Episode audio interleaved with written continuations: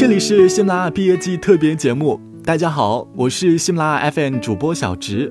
我们征集了很多关于告别和告白的故事，我想把故事读给你听。这是第八个告白故事。考研带给我最大的惊喜和快乐，就是遇见你、认识你、喜欢你。而这段故事最大的遗憾就是我没有说出口的喜欢。我们初见于夏日通往校图书馆的必经之路，那样烈日炎炎的天气，大家都行色匆匆，鼻尖冒汗，可我就是一眼就看到了你。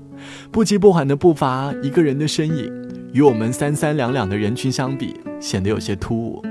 视网膜效应开始在我身上应验。后来的我们总是很容易相遇，在路上，在图书馆，可我并不知道你的名字。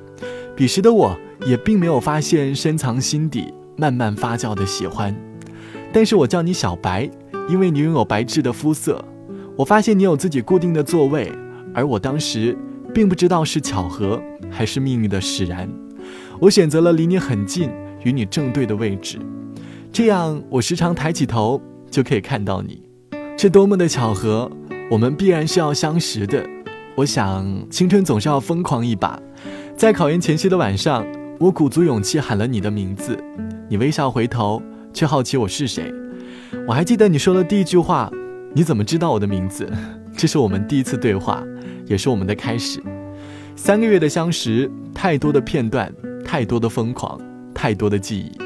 我想，总是要一个悲伤的结局。才能让青春的故事更加生动吧，让年轻的记忆更加鲜明。我们各自的故事还长，却再也不会有交集，真遗憾，没来得及说出喜欢。